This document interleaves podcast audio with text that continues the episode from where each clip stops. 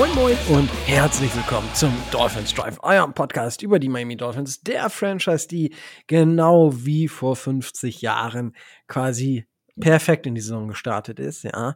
2 zu 0 und was für ein Spiel. Darüber reden wir natürlich diese Folge. Aber wenn es heißt Dolphins Drive, dann heißt es natürlich, ich mache das Ganze hier nicht alleine, sondern der Micho ist auch wieder mit dabei. Moin Micho. Hallo, hallo. Und äh, der Tobi ist gerade nicht dabei. Vielleicht kommt der Tobi noch, wir wissen es nicht. Das wird eine Überraschung werden. Ähm, und ihr kennt das Spielchen. Wir spielen gegen die Bills und wer anderes äh, als der David von der Metz Mafia Germany ähm, könnte dabei sein. Moin David. Hallo. Alles gut bei dir?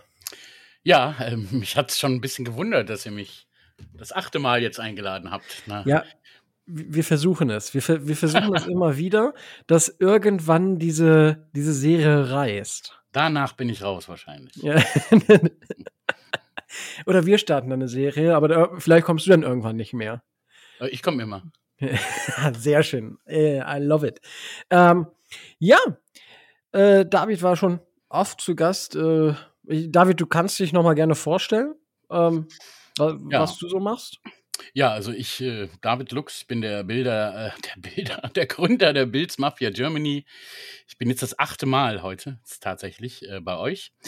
Ähm, ja, wir, also die Bills Mafia Germany gibt es mittlerweile auch als eingetragenen Verein. Ähm, da bin ich aber nur Mitglied, nicht federführend. Ähm, wir sind mittlerweile jetzt an die 500 ähm, Bills-Fans in unserer Facebook-Gruppe, haben bald unser ähm, jährliches Treffen, um genau zu sein, am 2.10. beim Baltimore-Spiel im Kraftpowder in Stuttgart und sind halt, ja, so alle untereinander vernetzt und ähm, haben auch Mitglieder, die deutschsprachig sind, tatsächlich in Amerika, teilweise auch in Buffalo wohnen und ähm, ja, begleiten so halt einfach ähm, die Bills. Es gibt mittlerweile von uns auch einen Podcast vom Marcin, den kennt ihr auch. Mafia Marcin bei YouTube mal eingeben, ist, glaube ich, ein ganz anderes Format, als es sonst Podcasts sind, sozusagen. Weil äh, Marcin hat eine Hamburger Schnodderschnauze, da lieben wir ihn alle für. Und ähm, ja, wenn man mal in einem Podcast ordentlich äh, quasi gebasht werden will, dann kann man sich den gerne einladen. Und dann macht er das auf jeden Fall. Ähm, ja, das ist so die Bills Mafia Germany. Ja, äh, wir hatten äh, den Martin ja bei unserem ähm, Fanclub Mockdraft äh, tatsächlich dabei. Ja, Da war er auch zu Gast. Und äh, ja, es ist, es ist was anderes. Der, ich ich fand es auch verdammt witzig und äh, ist, ist, einfach, ist einfach was komplett anderes. Ähm, und äh, muss man mögen, sag ich mal. Dau- ja, darum macht er das auch zusammen mit Jens. Äh, Jens ist so die Stimme der Vernunft, ne, so dahinter. Irgendwann bremst er ihn so ein bisschen ein. Aber äh, ja, Martin zu bremsen, da kannst du auch versuchen, äh, weiß ich nicht, mit drei Eseln ähm, ein Flugzeug zu bremsen. Das wird vielleicht ein bisschen langsamer, aber so richtig anhalten tut es dann nicht. Ne? Ja, aber ist auf jeden Fall, sollte man sich auf jeden Fall mal, äh, sollte man auf jeden Fall mal reinhören und gerade diese Woche ist für die Dolphins-Fans dann ja vielleicht noch mal, noch mal interessanter als so wie äh, so schon. Ja, danke für die äh, kurze äh, ja, Einführung beziehungsweise deine Beschreibung. Ähm, wie gesagt, Leute, lasst ein Follow da bei Margin und dann äh, wird das schon alles werden. So, äh, Dolphins News haben wir tatsächlich keine. Unser Newsman, der Tobi, ist auch nicht da. Das heißt, wir wissen nicht, was jetzt bei äh, den ganzen Celebrities abgeht. Das ist natürlich so ein bisschen doof. Ähm, aber es hat sich soweit sonst nichts geändert bei den Dolphins, äh, Injury Report und so weiter und so fort. Was man vielleicht als News noch verkaufen könnte, ist, dass Terran Armstead wohl mit einem äh, Walking Boot das Stadion verlassen hat nach dem Spiel. Aber ich denke, das ist halt so. Ja, der wird auch wieder auf dem Injury Report stehen und der wird auch wieder maximal einmal trainieren und dann wird er aber mit hoher Wahrscheinlichkeit am Sonntag wieder auf dem Feld stehen. Ähm, da wir sonst keine News haben, Micho, würde ich sagen, gehen wir zum Roundup. Ja, ist ja einiges in der NFL passiert. Ähm, Da konnte man sich wirklich die Storylines quasi, die lagen auf der Straße, da braucht man nur einmal kurz reinzugucken und man kann über zig Sachen reden. Das erste, was mir aufgefallen ist, ist äh, das 24 zu 0 der Jaguars gegen die Colts. Colts gelten als ein großer Playoff-Favorit, also Favorit für die Playoffs, Favorit in der Division, ähm, haben sich angeblich verstärkt, sind besser als letzte Saison. Wie hieß es? Ähm, ihr Running Back, der Name mir gerade entfallen ist. Ich hab's Fred Taylor. Ja, genau. Ähm, soll angeblich nicht mehr so viel laufen. Das sah dann letztendlich ganz anders aus. Die Colts stehen 0-1-1 und haben 24 zu 0 gegen die Jaguars verloren. Und da wäre jetzt meine Frage, sind die Colts maßlos überschätzt worden? Aus meiner Sicht haben die genau ein ähnliches Problem wie Denver. Ne? Die kriegen ihren neuen Quarterback nicht installiert. Also, also Matt, Matt, Ryan jetzt ne? Mhm. in äh, Ben Colts. Ja, ich, Maddie Ice, die Zeit ist echt vorbei. Also das ist eher, aktuell ist da eher Maddie Scheiß. Ähm, äh, also Maddie Ice war so bis 17 oder so, ne? Und seitdem hat er nachgelassen, aber irgendwie, ja, das passt noch nicht so richtig, genau wie äh, in Denver mit, ähm, was ist mir der Name? Russell Wilson, genau. Let, let Russell Cook. Ne? Genau, let Russell Cook, ja. Dann wollen Sie mal gucken, wohin Sie alle gucken. Also ähm, was ich gesehen habe von Indianapolis offensiv, das war jetzt nicht so viel, weil ich habe halt Red Zone geguckt. Aber was man da gesehen hat, ähm, da würde so ein griechischer Autohändler nur eins zu sagen, Katastrophe. ähm, I love it. Also wirklich Katastrophe. Ja, und ähm, ja, dann ist halt äh, irgendwie das Laufspiel halt nicht in der Lage, wenn das Passspiel halt überhaupt nicht funktioniert, das aufzufangen, Fred Taylor. Ähm, letztendlich ist es im Moment von Carson Wentz, der ja auch in den Statistiken von erworfenen Yards jetzt in Washington ist, auf Platz zwei ist, hinter Tour, ähm, ist es ein Rückschritt. Ne? Das haben sie sich so nicht gedacht, aber im Moment ist es nicht das richtige Spielsystem für äh, Matt Ryan. Also das ist mein, mein Denken, was ich gesehen habe, woran es liegt. Ja, Rico, geht damit der erste Konkurrent von uns baden? Ja, das ja, muss man, das sind zwei Saisonspiele, aber natürlich schon ziemlich bitter, weil ich, ich, ich hätte auch gesagt, dass die Colts sich verstärkt haben auf Quarterback, weil eigentlich die letzten Jahre von Carson Wentz, das war ja, ja war eine, das war auch eine Katastrophe. Ähm, und ja, die, jetzt ist Wentz, jetzt trifft er halt tief und äh, Matty Ice äh, findet halt keine, keine Lösung und das haben sich so nicht gedacht. Äh, ich bin auch überrascht. Weil, wie gesagt, normalerweise hat sich das Team verbessert auf der wichtigsten Position, deutlich. Offensichtlich äh, hapert äh, noch irgendwo dran. Ähm, und ja, es ist für die natürlich jetzt, die müssen jetzt, um nochmal irgendwie um die, um die Playoffs dann im Endeffekt lange mitreden zu können. Weil wenn sie das nicht fixen, dann werden die halt irgendwo in den Top Ten picken, wenn das so weitergeht, logischerweise. Und das wäre eine, echt mächtige Überraschung. Aber das ist ja bei den Colts sowieso, dass sie mh, hm, ja jetzt seit seit Andrew Luck halt weg ist, irgendwie auf wirklich auf die Suche nach dem Quarterback sind und irgendwie nie in Range gekommen sind für einen äh, Quarterback zu draften und ja, versucht haben damit Veteran Quarterbacks. Das hat mit ähm, mit Rivers gut funktioniert, mit Vance letztes Jahr war eine mittlere Katastrophe und dann dieses Jahr sollte es mit, mit, mit Ryan halt besser werden, aber das äh, aktuell äh, ist es das eher nicht, muss man, muss man sagen. Also klar kann man meiner Meinung nach darüber diskutieren, ob Matt Ryan mittlerweile washed ist, aber ähm, ich nehme das einfach mal auch als, als Indiz, Indiz, nicht als Beweis, als Indiz, aber für meine, äh, für meine These, dass Quarterback zwar die wichtigste Einzelperson ist, die es auf dem Platz gibt, aber im Konstrukt, Gesamtkonstrukt dann halt eben doch nicht die große Rolle spielt und auch, also spielt immer nur eine große Rolle, aber auch ersetzbar ist. Denn ich glaube nicht, dass es allein am Quarterback liegt. Ich glaube, da liegt so viel im Argen, was äh, in den letzten Jahren tatsächlich immer wieder auch glücklicherweise funktioniert hat. Und äh, ich glaube, dass sie sich auf Quarterback verstärkt haben. Aber dass der Rest des Gesamtkonstrukts allmählich zusammenbricht und dass deswegen eine Verbesserung auf Quarterback halt eben nicht ausreicht. Das würde ich jetzt einfach sagen. Ja, die haben ja einfach massiv Probleme mit ihrer O-Line. Da kennen wir so einige, die das hatten oder haben. Genau. Dann käme ich aber auch noch als nächstes zu einem äh, richtig bitter, zu einer richtig bitteren Geschichte. Ähm, vor der Saison galt Jimmy G als großer Trade-Kandidat. Er war auch bei uns im Gespräch, beziehungsweise er würde uns immer wieder angedichtet. Dann war wohl der Markt nicht ganz so gut, weswegen er dann doch wieder bei San Francisco als Backup unterschrieben hat. Wegen dem großen Hoffnungsträger Trey Lance, der auch das erste Spiel eher schlecht in Chicago bei allerdings widrigen Verhältnissen gespielt hat und jetzt im zweiten Spiel nach relativ kurzer Zeit das mit gebrochenem Knöchel und Saison aus das Feld räumen muss. Für ihn hat Jimmy G genommen und die 49ers souverän zum Sieg geführt. Ah, wie bitter ist das bitte schön? Du wartest ein Jahr, du wartest ein Jahr darauf, dass du irgendwann übernehmen kannst. Dann bleibt dein ehemaliger Vorgesetzter Quarterback trotzdem noch im Team. Du weißt also, dass du ihm Nacken hast. Dann spielst du ein Spiel schlecht und im zweiten Spiel brichst du den Knöchel-Saison aus die erste Frage wäre, sehen wir, sehen wir ähm, Trey Lance tatsächlich nochmal als Starter wieder? Und die zweite Frage ist, was ist denn, wenn Jimmy G jetzt wieder die 49ers richtig weit bringt? Haben die da richtig Feuer unterm Dach, Nico? Ja, Feuer haben sie sowieso unterm Dach, aber ich denke, man wird trotzdem, also dann hat man zumindest mit Jimmy G äh, vielleicht noch mal ein bisschen mehr Material, was man für Jimmy G bekommt an, an Trade-Masse.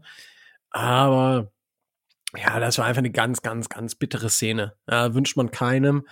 Und ähm, ja, es ist einfach ultimativ bitter, weil ähm, haben, wir haben ja letzte Woche auch über Trey Lance so ein bisschen äh, gesprochen und äh, wir haben ihn natürlich auch stark kriti also schon kritisiert für das Spiel. Ich denke, das ist fair, aber auch da muss man so ein bisschen ähm, den Maßstab für Trey Lance auch ziehen, wie, wie ich sag mal, bei Tour. Ja, der Bursche hat jetzt ein Jahr gar nicht gespielt und das war jetzt so das erste Spiel, wirklich, wo er übernommen hat.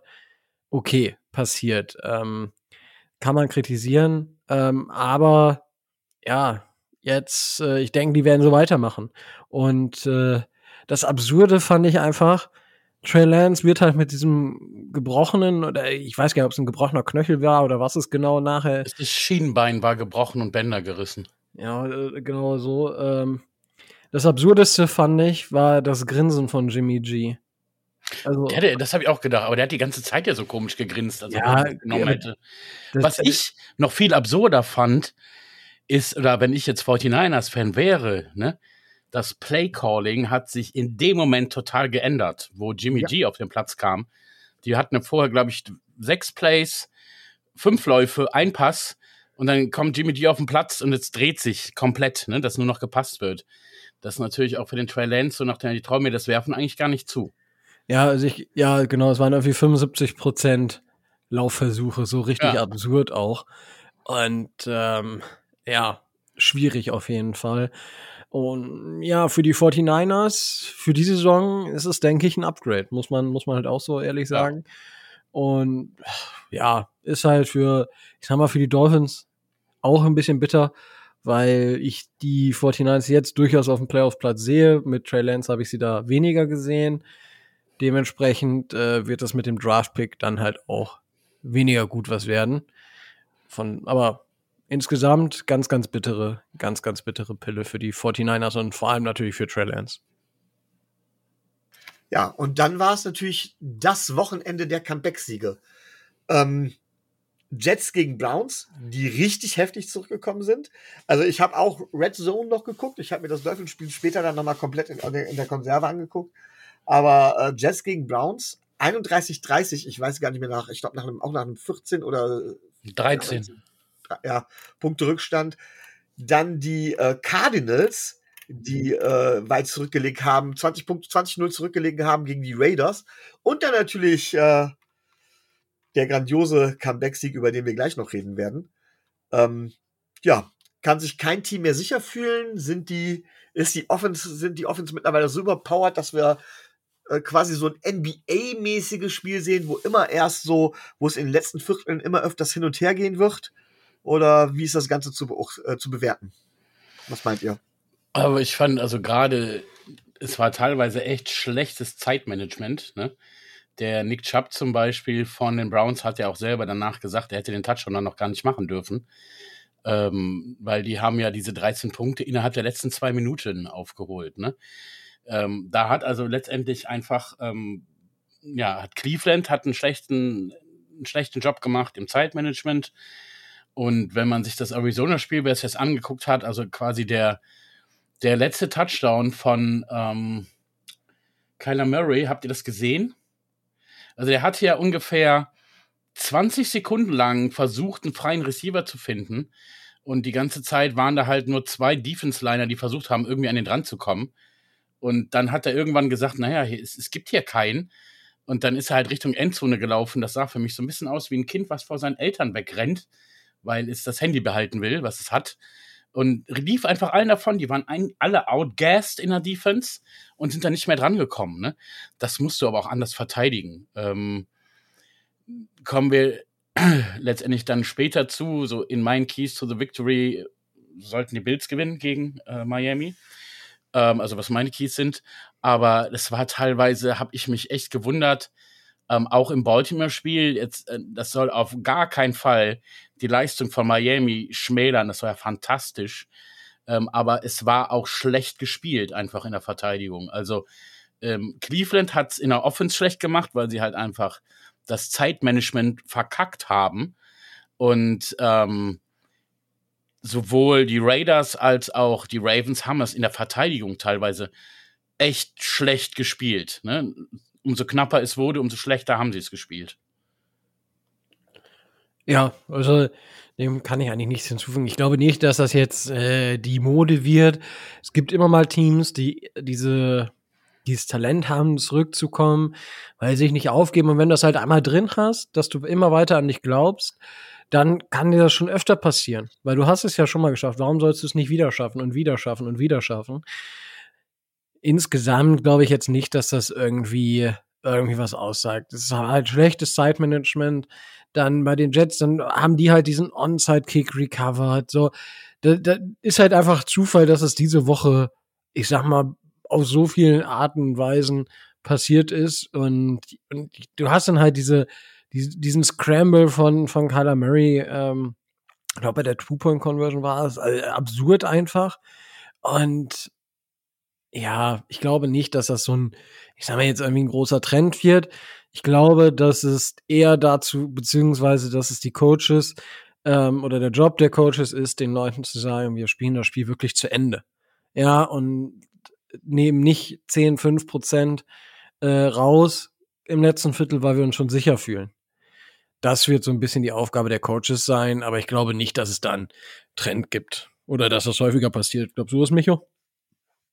Ja, ich find's halt relativ, ob es ein Trend wird, weiß ich nicht, aber ich find's, ähm, ich finde, an diesem Spieltag kann man sehr, sehr deutlich sehen, dass Defenses, obwohl die in letzter Zeit wieder einen Zugriff auf diese overpowerten ähm, Offenses bekommen haben, dass Defense aber immer noch deutlich, deutlich, deutlich im Hintertreffen sind.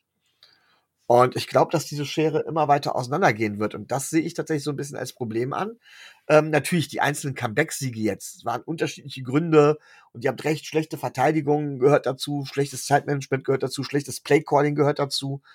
Ähm, aber trotzdem merke ich, habe ich, finde ich dadurch immer mehr gemerkt, dass wir doch tatsächlich einen, ähm, ja, eine offense-driven Liga sind. Also das Spiel wird immer mehr zugunsten der Offensive gedreht und es ist auch immer wichtiger. Ich meine, das ist kein Geheimnis.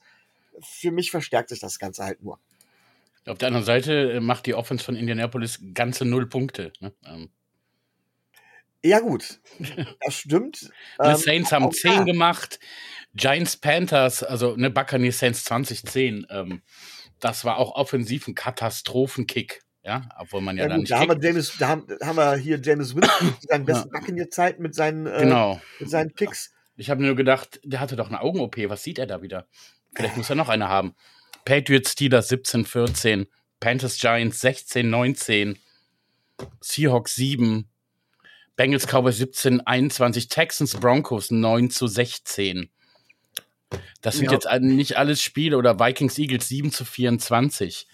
Dann zu haben die Titans haben halt auch nur sieben Punkte gemacht. Da behaupte ich jetzt aber mal, das lag echt an der Defense irgendwie. Aber ich weiß nicht, was, was in Derrick Henry gefahren ist. Ähm, ich weiß es schon, ähm, sage ich nachher was zu. Er kann da gar nichts für eigentlich. Ähm, aber also, klar, auf der anderen Seite gibt es äh, Commanders Lions 27, 36, ne? Aber ich, es gibt halt so ein oder zwei ähm, Strafen, die es halt quasi nur für die Offense gibt. Sowas gibt es in der Äquivalenz für die Defense nicht. Ähm, ich finde aber, ähm, das ist so jetzt so ein, ich sehe es eher so ähm, wie Rico, das ist halt so ein zufälliges Zusammentreffen von, äh, von solchen Geschichten an einem Spieltag war. Ähm, und ja, natürlich, der Zuschauer will ja auch ähm, Offensivfootball sehen. Ne? Der will nicht ein 3 zu 0, ein 6 zu 3, ein 12 zu 9 sehen. Der will Punkte äh, auf dem Scoreboard sehen. Ne? Ähm, damit sie dann feiern, dass es eine No-Fun-League wieder ist und sie dafür Strafen kriegen, damit die Liga wieder Geld hat. Ähm, aber also so einen Trend sehe ich da jetzt auch eher nicht. Ja gut, Rico. Das Spiel der Ravens, siehst du das auch als Zufall an?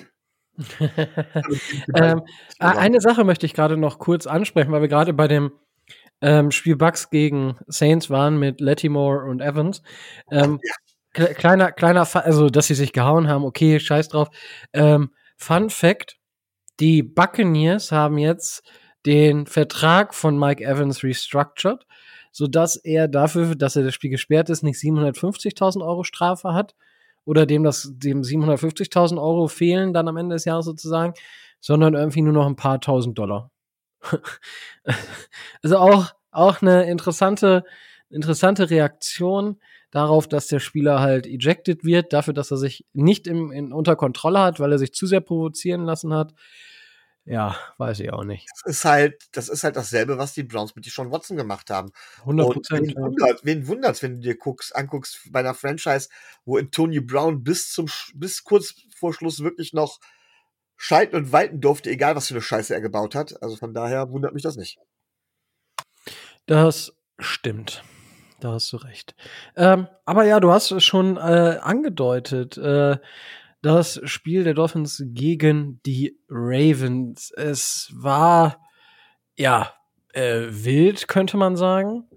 Also die Dolphins gewinnen mit 42 zu 38, obwohl sie in der Mitte des dritten Viertels noch mit 7 zu 31. Ich, ja, war es 7 1? Halbzeit war 31-7. Weiß nicht, ob es da noch weiterging, das weiß ich jetzt gerade nicht. Ja. Nee, die Dolphins haben danach ge scored.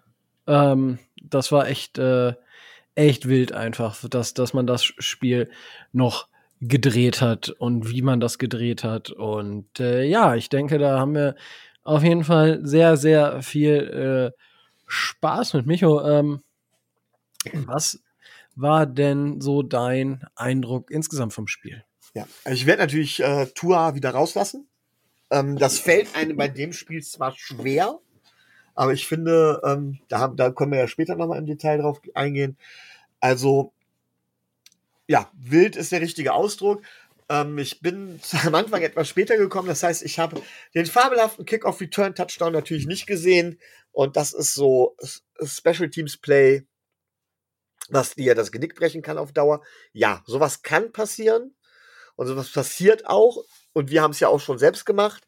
Trotz allem habe ich in dem Moment schon gedacht, so, war ja wieder hervorragendes Tackling. War ja wieder ganz toll. Und danach hat man auch gesehen, dass, dass Sanders grundsätzlich den Ball versucht hat, äh, wirklich äh, rauszukicken. Wirklich rauszukicken, um gar keinen Return mehr zu, zu ermöglichen. Ähm, war auch gut von Duvernay gemacht. Ähm, trotz allem habe ich da schon ein bisschen gedacht, so von wegen, boah, da brauchen wir tatsächlich noch mal mehr. Äh, besonders in der ersten Halbzeit, die O-Line war in der ersten Halbzeit tatsächlich, fand ich, noch nicht so schlecht, sondern die hat sich auf einem konstant mittelmäßigen Niveau etabliert. Und ich glaube, das ist auch das Play, was man zuerst erwarten kann. Das wurde, wie das gesamte Team, in der zweiten Halbzeit dann deutlich besser. Aber, ähm, also es war schon in der ersten Halbzeit, war die O-Line jetzt nicht das Verkehrteste.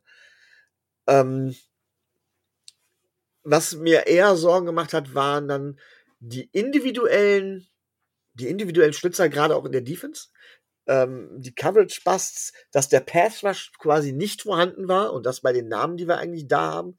Und dass unser Laufspiel nicht ins La nicht im wahrsten Sinne des Wortes nicht ins Laufen kam, obwohl wir es immer wieder versucht hatten. Und ich habe dann wirklich überlegt von wegen, okay, woran liegt das jetzt alles? Klar, naheliegend wäre Tour gewesen. Und auch zu Beginn der zweiten Halbzeit sah das noch nicht wirklich gut aus. Also da habe ich wirklich auch noch gedacht, dass, also für mich war das Spiel eh gelaufen. Ich meine, es war so ein typisches Baltimore-Spiel, gut deutsch gesagt, wir kriegen sie auf den Sack und äh, können da auch nicht viel gegen tun. Irgendwie scheint das in Baltimore wie VX gewesen zu sein. Und ich habe gedacht, das Spiel ist durch. Ich habe schon, habe schon Mitte des zweiten Viertels gedacht, das Spiel ist durch. Nie im Leben. Da geht es jetzt eigentlich nur darum, eine Blamage zu verhindern. Und dann kam, wie gesagt, am Anfang der, der äh, zweiten, der zweiten Halbzeit war es dann auch so, dass ich gesagt habe, ich sehe da kein Aufbäumen, ich sehe da nichts. Wo soll das noch herkommen? Aber dann, es war, glaube ich, der Touchdown an Mike Gesicki, der tatsächlich, oder durch Mike Gesicki, der tatsächlich dann so einen Ruck durch die Mannschaft führte. Und was dann kam, war halt phänomenal. Von allen Spielern. Also die O-Line hat sich um eine Klasse gesteigert. Die Defense sowieso generell, die hat dann plötzlich absolut super gespielt. Und dann hat man halt gesehen, was Waddle und Till, wie das mit dem Speed läuft, wenn die, wenn die ihren Speed wirklich ausspielen können. Und auch da ist jetzt die Frage, es ist natürlich schwer von Tour zu trennen, aber die Frage war ganz einfach, warum man dieses vertikale Spiel nicht schon im ersten Spiel und nicht schon in der ersten Halbzeit eingesetzt hat. Weil das wiederum hat tatsächlich dann die Räume für das Laufspiel geöffnet. Das hat man dann später auch an Chase Edmonds gesehen, der tatsächlich dann richtig, richtig losging. Am Anfang war es ja Raheem Mostert, der viel, äh, der, der, der viel gespielt hat. Ähm, das Laufspiel generell ja, Chase Edmonds hat ordentlich Yards gemacht und so weiter. Für mich war aber der beste Running Back, den wir auf dem Platz hatten, Alec Ingold, ähm, der eine Hölle an Löchern vor allen Dingen in der zweiten Halbzeit freigeblockt hat. Das war halt auch phänomenal. Da sieht man, was man mit einem Fullback alles noch tun kann.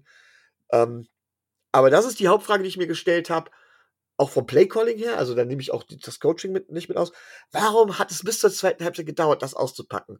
Natürlich wurde das Ganze begünstigt durch eine regelrechtige Kernschmelze bei den äh, in der Defense der Ravens, die ja wirklich gar keinen Zugriff mehr bekommen haben, egal auf was. Man muss sagen, dass Lamar Jackson ja auch ein super Spiel gemacht hat. Also ähm, der war ja auch nicht schlecht. Und ähm, ja, das, das, das, das nächste war tatsächlich das, was dann kam, war einfach was für die Geschichtsbücher. Ich glaube, darüber lässt sich nicht diskutieren. Und äh, aufgrund dessen haben wir letztendlich das Match, ich würde sogar sagen, verdient gewonnen. Und das kann man gegen die Ravens in Baltimore von uns tatsächlich nicht oft sagen. Ja, da gebe ich dir recht. Ähm, Bevor ich jetzt äh, starte, David, du hast auch gesagt, du hast so ein bisschen Red Zone geschaut, da wurde ja viel gezeigt, weil es ist ja auch viel passiert. Was war dein Eindruck so von außen als äh, Bills-Fan auf das Spiel?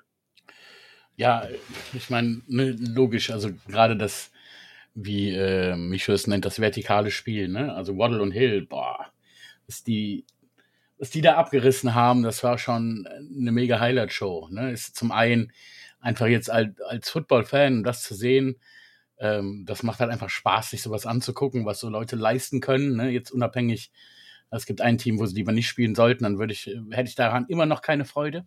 Aber ähm, so, also ne, kann ich das quasi in dem Moment einfach neutral angucken und finde das echt ne, einfach schön zu sehen. Ähm, und klar, auf der anderen Seite überlege ich dann jetzt, äh, darf ich mit meiner Mannschaft äh, nächste Woche äh, gegen diese beiden Herren spielen und natürlich auch später in der Saison noch ein zweites Mal. Und ähm, habe da meine Gedanken zu, da kommen wir dann nachher zu, aber einfach auch ähm, mich persönlich und ich, ich darf das ja und ich habe das auch hier immer schon gesagt, ich habe ja nie so Riesenprobleme oder irgendwas gegen Tour gehabt. Ich habe dann eigentlich immer eher unterstützt. Mich freut es für den mal total, ähm, dass er sowas da rausgerissen hat. Aber auf der anderen Seite denke ich halt, ne, ähm, klar, man muss mit, mit so einem Play-Calling ähm, natürlich schon was früher um die Ecke kommen und nicht halt erst in Halbzeit zwei von Spiel zwei. Ähm, weil wenn ich davor Angst habe, dass ich das halt nur einmal bringen kann, sozusagen, dann ist es natürlich ein Problem. Das glaube ich aber nicht. Auf der anderen Seite haben das natürlich jetzt auch alle anderen, gegen die Miami in Zukunft spielen wird, gesehen und müssen halt auch dahingehend sich vorbereiten. Und wer weiß, ob das dann halt nicht zum Beispiel äh, für in vielen Spielen für Miami zu einer zu einem besseren Etablieren des Laufspiels, Laufspiels auch führen kann, ne? Weil eine Verteidigung halt einfach dann anders stehen muss, weil sie immer riskieren sonst, wenn sie den Lauf dicht machen, dass äh, den Hill und Waddle um die Ohren fliegt. Danke dafür, ja. Und ähm, nur mal kurz zur Einschätzung, ähm, was das Run-Game angeht. Ähm, es ist tatsächlich, die Dolphins haben 51 Passversuche gehabt und 18 Laufversuche. Ähm, also das ist echt krass. Wobei von den 18 Laufversuchen war ein Scramble von Tour. Und das ist also wirklich, wirklich krass. Die Dolphins, also wie wenig die, okay, man konnte nicht mehr laufen, weil man musste ja was machen. In den ähm, 18 Laufversuchen haben die Dolphins aber 4,8 äh, Yards pro Lauf gemacht. Das war schon, äh, das war schon nicht, nicht so verkehrt. Und, aber ja, es ist richtig. Insgesamt ist es vielleicht noch nicht das, was es äh, sein sollte. Hat unser Head Coach äh, Mike McDaniel auch gesagt. Aber ich denke, es ist auf jeden Fall schon mal deutlich besser als das, was, ähm, was letztes, äh, was die Woche davor ging in, im, äh, im Laufspiel passiert ist. So, das wollte ich dazu sagen. Defense war, also, das war echt schwierig, weil die Ravens hatten die Antworten auf das, was die Dolphins äh, im letzten Spiel gegen sie gemacht haben. Die Hot Reads gegen den Blitz haben funktioniert. Und das hat den Dolphins so ein bisschen den Zahn gezogen. Dazu individuelle Fehler. Michael, du hast es genau richtig gesagt. Und die, also was man jetzt sagen muss, aber diese, diese, ich glaube, es gab sieben kritische Ein-Yard-Versuche und siebenmal haben die Dolphins dieses Yard gehalten. Und das war wirklich, das war einfach wichtig. Das war einmal kurz vor der Endzone, das Ding, was reviewed wurde, wo die Ravens danach nicht mit reingekommen sind. Ähm, das ist echt äh, phänomenal gewesen. Und äh, die O-Line, neun Pressure haben die Dolphins zugelassen und der Sack ging nicht über die O-Line, sondern über einen Missblock von Durham Smythe.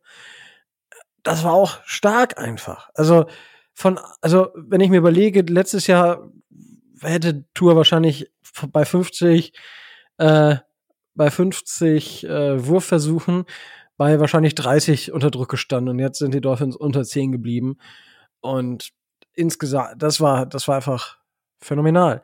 Das was mir tatsächlich nicht so gefällt, ist unser Pass Rush. Äh, obwohl wir da eigentlich genau dafür was getan haben, aber die, die, die Dolphins kommen einfach nicht durch. Die kommen nicht durch zum Quarterback. Das ist bisher wirklich ganz, ganz komisch und äh, da muss man mal schauen, ähm, wie das besser wird, beziehungsweise ähm, wenn die Spieler dort vielleicht bei 100% sind, da ist Andrew van Ginkel noch nicht bei 100%, Trey Flowers wird noch wahrscheinlich ein bisschen brauchen, dementsprechend muss man, muss man da auch mal sehen, was, was da noch kommt, aber kein Sack, ähm, das ist, das ist echt äh, schwierig. Und auch gegen die Patriots war es ja so, dass das, was da die beiden Sacks kamen, nur dadurch, dass, dass irgendwer also wirklich Mist gebaut hat. Und nicht dadurch, dass die, die durch die individuelle Klasse oder durch das Scheme oder sonst was. Daher, Defense war jetzt nicht ganz so pralle, ähm, aber auch das wird dann hoffentlich besser. Gut. Ähm, dann, ja, das Comeback, ja, einfach nur was für die, für die Geschichtsbücher. Ich glaube, mehr, mehr muss man da nicht zu sagen. Ähm, Tyreek Hill und, und Jalen Waddle, das ist halt einfach ein, ein Speed-Cheat-Code. Das kann man nicht anderes, äh, nicht anders mehr sagen nach diesem Spiel. Und ich bin tatsächlich gespannt, wie Defenses darauf reagieren. Weil das wird, das wird sehr, sehr spannend werden, weil das ermöglicht uns dann vielleicht auch Sachen die Tour am besten kann. Ähm, apropos Tour, dann würde ich sagen, äh, oder Micho, du, wenn, wenn du noch was hast. Nee, wir können gerne zu Tourwatch übergehen, aber da möchte ich dann, ja doch, nee, können zu Tourwatch übergehen. Da möchtest du an was? nein, nein, nein, nein. Das, was ich möchte, hebe ich mir für später auf. Du kannst ruhig mit der Tourwatch anfangen, wenn du möchtest. Okay, also, ähm, erstmal möchte ich da an die ganze Dolphins-Community ähm, mal so ein bisschen sagen, get over it. Also, das, das war jetzt wahrscheinlich sich auch schon im Ton vergriffen, aber die Diskussion um Tour, darf man auch nach einem solchen Spiel führen und man darf auch sich das ganze Spiel anschauen und sagen, was nicht gut lief. Und das ist das, was, womit wir umgehen müssen. Als ganze Community. Und einfach zu sagen, boah, guckt euch die Stats an und ja, das war genial, was, äh, was seine zweiten Halbzeit ablief. Das war äh, Elite-Level von Tour, die zweite Halbzeit. Gar keine Frage. Trotzdem gebt allen auch den Raum zu sagen, was in der ersten Halbzeit nicht so gut lief. Ja, das ist, ich weiß, das, das ist halt schwer, weil das war insgesamt, für mich war das Spiel eine 2 Plus von Tour, einfach wegen der, wegen der ersten Halbzeit. Und das ist für mich wie wenn ich einen Mathe-Test habe. Die Rückseite, das sind die schweren Aufgaben, und die meisten Aufgaben, da gibt's richtig viele Punkte für. Datetour 100 Prozent. Aber bei, auf der ersten Seite, wo zwei, drei Aufgaben sind, da hat er dann vielleicht nur 50 Prozent der Punkte, die er da kriegen kann. Das macht insgesamt eine 2 Plus und keine 1. Ähm, und das ist, das ist halt wirklich, das ist wirklich was, wo ich sage, einfach ein bisschen Raum geben, ähm, Sachen Sachen zu Sachen und Kritik zulassen. Äh, weil insgesamt, es, es sagt keiner, keiner sagt, dass Tour schlecht gespielt hat oder so. Niemand. Und ich, ich kann mich, ich, ich habe mir am Montag immer noch, äh, habe ich mich gefreut wie äh, ein kleines Kind an Weihnachten über diesen Sieg. Nichtsdestotrotz habe ich es mir oder nehme ich es mir trotzdem raus zu sagen, was nicht gut lief. Und das, das ist was, was mir so ein bisschen in dieser ganzen Debatte auf verschiedenen, auf verschiedenen Medien ähm, so ein bisschen abgegangen ist. Diese, dieser Ton und, und das ja, äh, immer nur schlecht, schlecht, schlecht. Nein. Das war ein geiles Spiel in der zweiten Halbzeit. Das war Elite-Level, das war, äh, also was ich live gesehen habe, das, das Beste, was, äh, was die Dolphins gemacht haben. Ähm, weil gut, ich habe die Demarino-Zeiten halt nicht live miterlebt. Aber ja, und es ist ein Franchise-Rekord und es die Liste an Quarterbacks, die solche Stats aufgelegt haben, ist kurz. Gar keine Frage. Aber trotzdem darf man sich da ein bisschen die Kritik rausnehmen und sagen, was gut lief und was nicht gut lief. Und äh, das das würde ich einfach nur mal ganz gerne noch mal so vorweg gesagt haben, weil lasst uns da einfach die Emotionalität rausnehmen. Es ist, wir hoffen alle, dass Tour es ist. Und äh, Tobi hat auch gesagt, dass er hofft, dass mich und mir irgendwann mal die Argumente ausgehen. Ähm, das hoffen wir alle, weil wenn uns die Argumente ausgehen, dann haben wir einen Franchise-Quarterback der auf einem Elite-Level spielt. Und dann wissen wir zwar, was er vielleicht nicht so gut kann, weil es gibt immer was, was man nicht so gut kann. Aber wenn, die an, wenn seine Stärken auf Elite-Level sind, dann hat er Special, Thre äh, Special Characteristics ähm, und damit kann man Erfolg haben. Und da kann man drum zubauen, beziehungsweise auch um die Schwächen drum zubauen, dass eben diese Schwächen nicht, nicht äh, nicht zum Vorschein kommen. Und diese Schwächen haben sich auch in dem Spiel gegen die Ravens gezeigt. Und jetzt kommen wir dazu, was Tour nämlich nicht kann, ist, wenn das, wenn das Play lange läuft und Tour dann den Ball los wird, und das war bei der ersten Interception so. Tour hat nicht den Zip im Arm. Es geht nicht darum, weit zu werfen. Hier geht es wirklich um den Zip. Um die, um, also er kann nicht diesen Strahl werfen, weil da kann er in Defense, da, dann kann er in enge, enge Fenster nämlich nicht werfen. Und das ist nämlich, das hat er versucht. Und der Ball war ja auch gen recht genau geworfen. Der wäre genau auf die, auf die, ich sag mal, auf die, auf die Nummer von Hill gekommen, der Ball. Das Problem war, aber der Ball war zu langsam. Und das kann Tour eben nicht. Tour kann nicht in ein enges Fenster werfen. Wenn die Situation ist so, wie sie da war. Tour ist ein sehr genauer Quarterback, der kann in enge Fenster werfen, aber eben in Mo, also nicht, wenn der, wenn das Play oder der Spieler gesettelt ist, weil Hill stand da und die äh, Verteidiger standen da alle. Dementsprechend, ähm, ja, das, äh, das dazu. Die zweite Interception war auch einfach, einfach, muss er nicht machen. Muss er nicht machen. War eine richtig unkluge Entscheidung, dahin zu werfen. So, und das, das ist halt das, was, was er nicht kann. So. Aber er kann ja andere Sachen gut. Und man, das Decision Making in der ersten Halbzeit war auch nicht gut. Ja, deswegen kamen ja diese Interceptions zustande. Aber in der zweiten Halbzeit, das war, das war die beste Halbzeit, die Tour je gespielt hat. Es war eine der besten Halbzeiten, die je ein Quarterback gespielt hat. Elite-Level, wenn Tour so weiterspielt, oder der kann nicht so weiterspielen. Auch da müssen wir realistisch sein. Aber wenn er weiter an dieses Niveau rankommt und es nutzt und wir es nutzen können, dass Hill und Waddle open sind, dass er die Leute so bewirft, dass eben die Yards after Catch machen können oder eben direkt in der Endzone sind. Und auch da, die Bälle waren nicht perfekt geworfen. Sie waren leicht unterworfen. So, jetzt alles gut.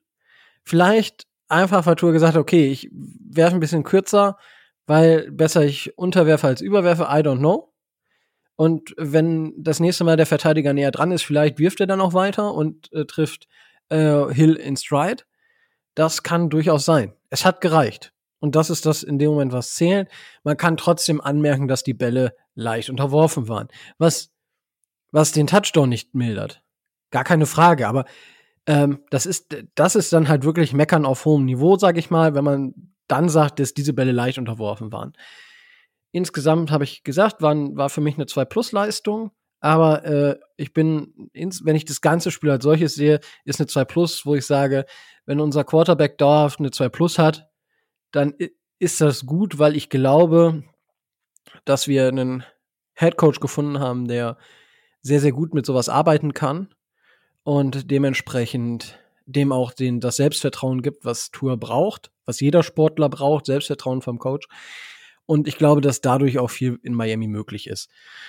Und ja, das ähm, insgesamt ähm, wenn ich das jetzt auf Spielweise sehe, äh, ich habe ja letztes, letzte Woche das Spiele, die gezeigt haben, dass Tour es sein kann, Spiele gezeigt haben, dass er es vielleicht ist und Spiele, die zeigen, dass er es nicht ist, würde ich dieses Spiel natürlich auf die Liste der Spiele, dass äh, Tour es sein, dass Tour es ist, setzen. Ähm, man könnte natürlich dann auch sagen, okay, wenn ich jetzt die Halbzeit nehme, dann war es die erste Halbzeit war, dass er es nicht ist, die zweite Halbzeit war, dass er es zu 100 Prozent ist und oder zu 150 Prozent. Und dementsprechend war ich insgesamt zufrieden. Ähm, nur, wie gesagt, er hat das Spiel fast weggeworfen in der ersten Halbzeit. Und das darf halt nicht passieren. Er hat es zurückgeholt, zusammen mit Mike McDaniel und äh, Hill und Waddle. Und das zählt.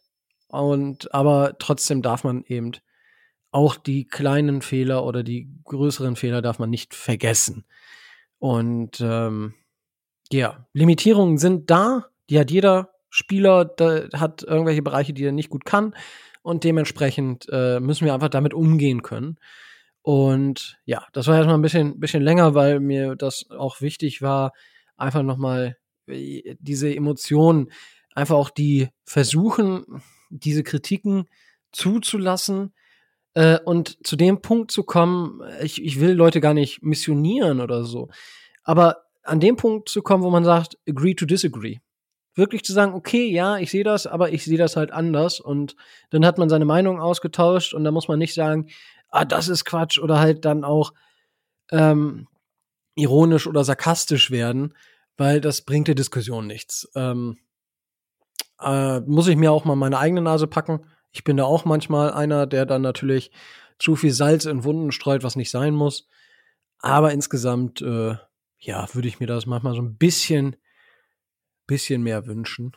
Und äh, ja, das äh, war's äh, von mir. Äh, Micho, du darfst jetzt gerne auch noch was sagen. Ja, du hast vieles vorweggenommen. Trotz allem mal erstmal grundsätzlich eine Bemerkung. Und zwar haben wir dieses Jahr, haben wir das ja so ein bisschen Tour Watch genannt, weil wir gesagt haben, wir wollen in dieser Saison rausfinden, ob Tour es ist oder nicht. Und ähm, grundsätzlich muss man sagen, das erfordert eine längere Beobachtung. Und ich werde den Teufel tun und nach zwei Spielen, egal wie gut oder egal wie schlecht sie waren, sagen, das ist jetzt die endgültige Entscheidung. Ja, da hat, muss, muss, beziehungsweise hat, je nachdem, wie man sehen will, Tour auf jeden Fall noch ein paar Spiele mehr, im Positiven wie im Negativen. So, wenn ich jetzt ähm, halt eben auf das, auf das Spiel gucke, muss ich ganz klar sagen, nach Halbzeit eins haben wir gesagt, okay, also eigentlich müssten wir jetzt sagen, Tour ist es nicht. Soweit waren wir und ich habe einen ganz, ganz bösen Spruch gebracht wo äh, Rico zu mir gesagt hat, deswegen wäre die tödliche Beleidigung. Ich habe gesagt von wegen, äh, wenn man bei Daniel Jones, wenn der nicht so oft fummeln würde, hätte ich den fast lieber als Tour. Warum? Weil er sich was traut. Weil da auch tiefe Bälle mal kommen. Das hat mir komplett gefehlt. Und ich habe halt schon beim ersten Mal gesagt, beim, nach dem ersten Spiel gesagt, warum fehlt das? Kann Tua das nicht? So, in der zweiten Halbzeit hat er absolut bewiesen, dass er das kann. Und ähm, mit der Armstärke, ich bin da etwas anderer Meinung. Ähm, natürlich, Tua hat bestimmte Dinge, die, das habt ihr schon, oder wurde ganz klar gesagt, er kann bestimmte Dinge nicht. Ich glaube aber nicht, dass Tua nicht enge Fenster treffen kann, auch nicht von der Geschwindigkeit her. Tua hat ein Problem mit Broken Place. Tua muss absolut in der Struktur spielen. Selbst zu kreieren, wenn viele Yards gemacht werden müssen, sind nicht sein Ding. Also wenn es darum geht, vier oder fünf Yards in einem Broken Play zu machen, dass er scrambled, dass er aus der Pocket rausrollt, das Play bricht zusammen und er muss sich selbst seinen, seinen, seinen, ähm, seinen Receiver suchen, alles gut. Das, glaube ich, kann er. Aber wenn es über den längere, über den längeren Part hinausgeht, das kann Tour halt nicht. Wenn es über den längeren Part hinausgeht, dass es, dass es gescrambled wird, äh, also wo, wo es geplant ist, wo er zum Beispiel geplant aus der Pocket raus scrambled, also in Bewegung gebracht wird und so weiter. Ich glaube, dann kann er das. Es ist die Frage, ob das mit der, ich denke, es ist eine Kombination aus Armstärke, wie Rico es gerade eben beschrieben hat. Es ist aber nach wie vor, dass ich das Gefühl habe, dass Tua dann so ein bisschen ein Problem mit den Reads hat. Dass er dann so auch deutlich den, ja, ein bisschen den Überblick über den Platz verliert. Und wer schon mal selbst auf dem Feld gestanden hat, weiß, dass sich das aus der Perspektive eines Spielers ganz, ganz anders darstellt. Das ist nicht so einfach, das alles irgendwo zu sehen. Und ähm, ich habe allerdings die große Hoffnung, dass Tour das irgendwo im Laufe der Zeit noch lernen kann oder dass man um diese Schwäche drumherum halt eben rumcoachen kann. Da ist alles nicht das Problem. Was mich halt ganz besonders gestört hat, also nochmal, die zweite Halbzeit war genial. Und nach der zweiten Halbzeit muss man dann sagen, müsste man dann sagen, wenn man nur die zweite Halbzeit sich anguckt, ja, Tour ist es.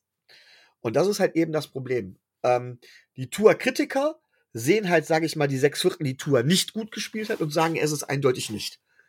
Und die Tour-Jünger sagen, gucken sich nur die letzten beiden Viertel an und sagen, das ist doch eindeutig, Tour ist es. Und ich sag halt, du kannst Tour halt, du, musst halt beides bewerten und du musst alles bewerten und das über einen längeren Zeitraum und nicht nach zwei Spielen. Wenn jemand sagt, ja, aber das Viertel war das Beste aller Zeiten, muss ich sagen, ja, aber, und das habe ich auch schon ketzerisch gesagt, Blake Bortles hatte auch ein gutes Viertel.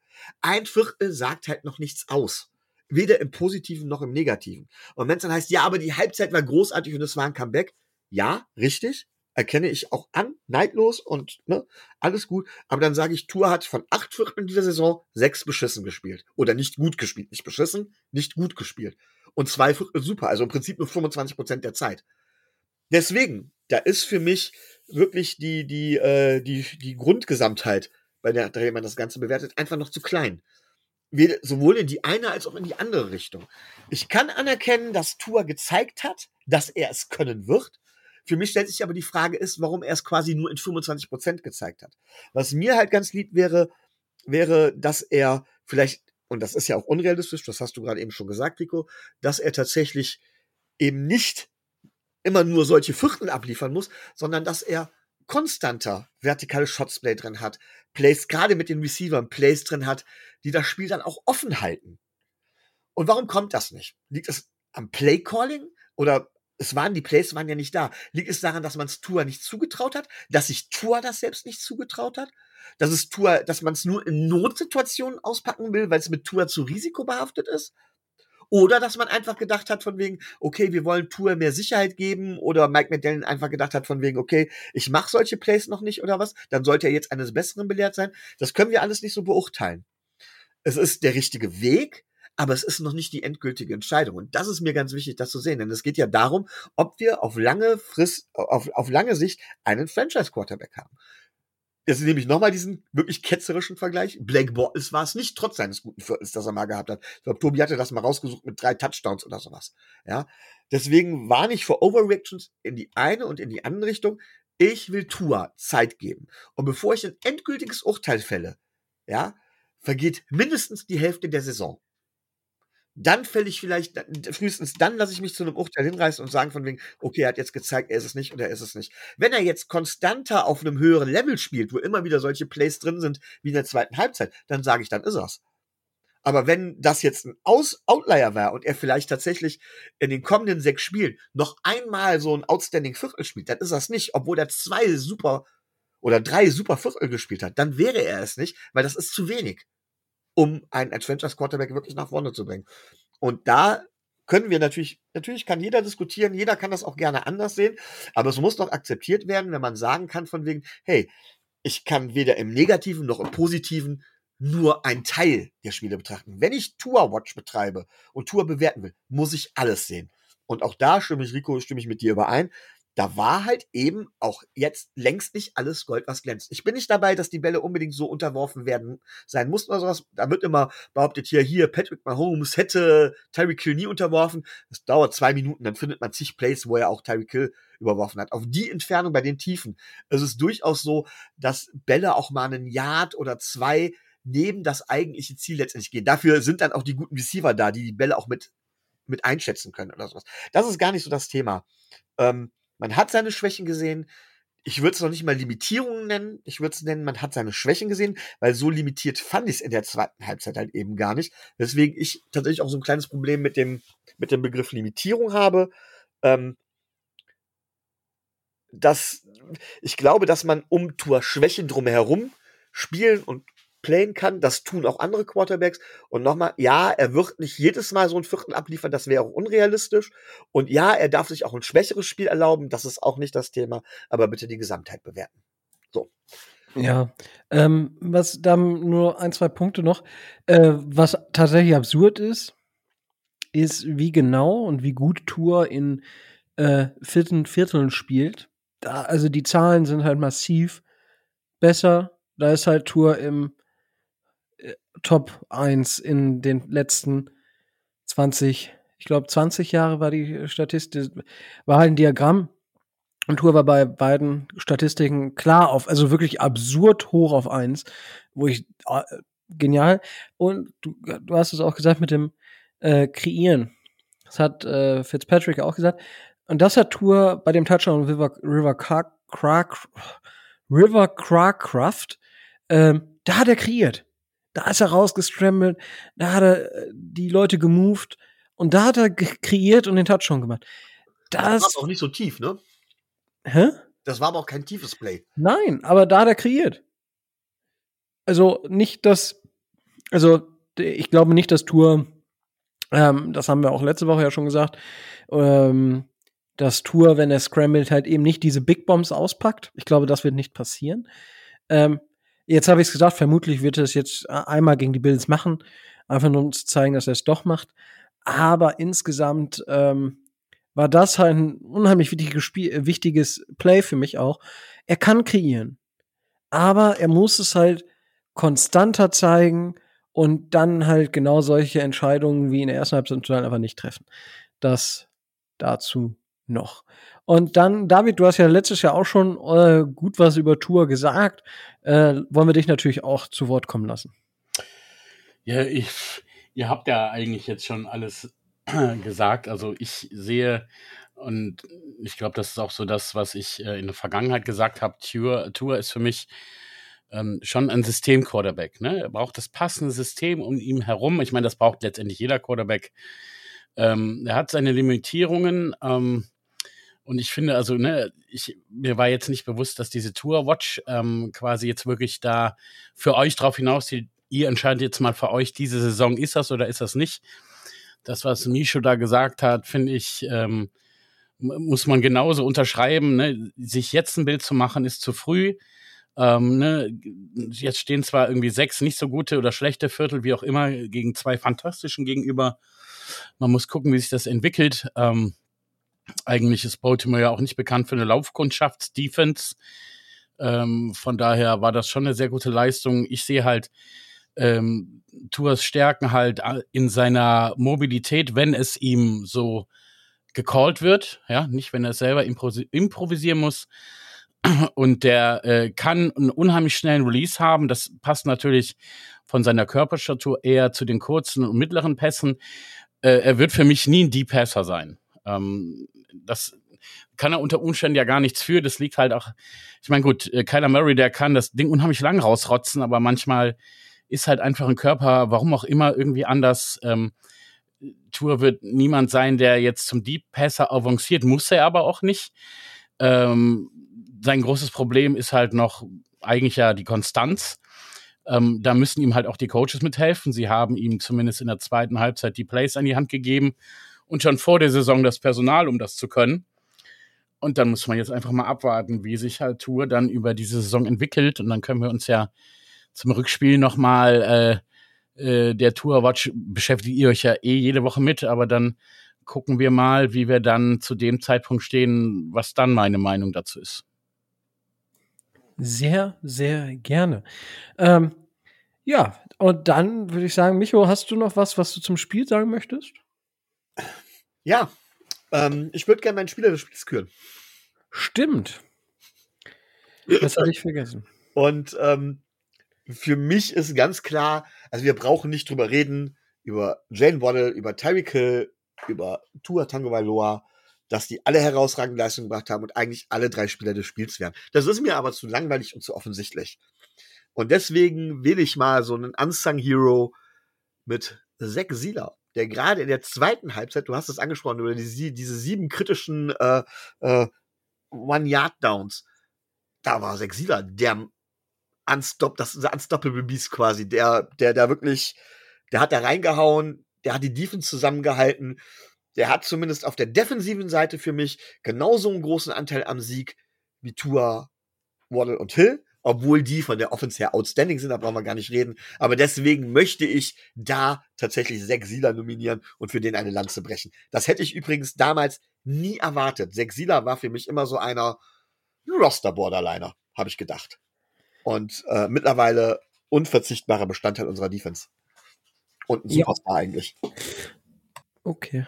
Ja, ich, ich, ich gehe da mit Tour. Ähm, ist halt dann äh, die offensichtliche Wahl. Ähm, aber ja, ich denke, das ist, kann man mal, kann man mal so machen.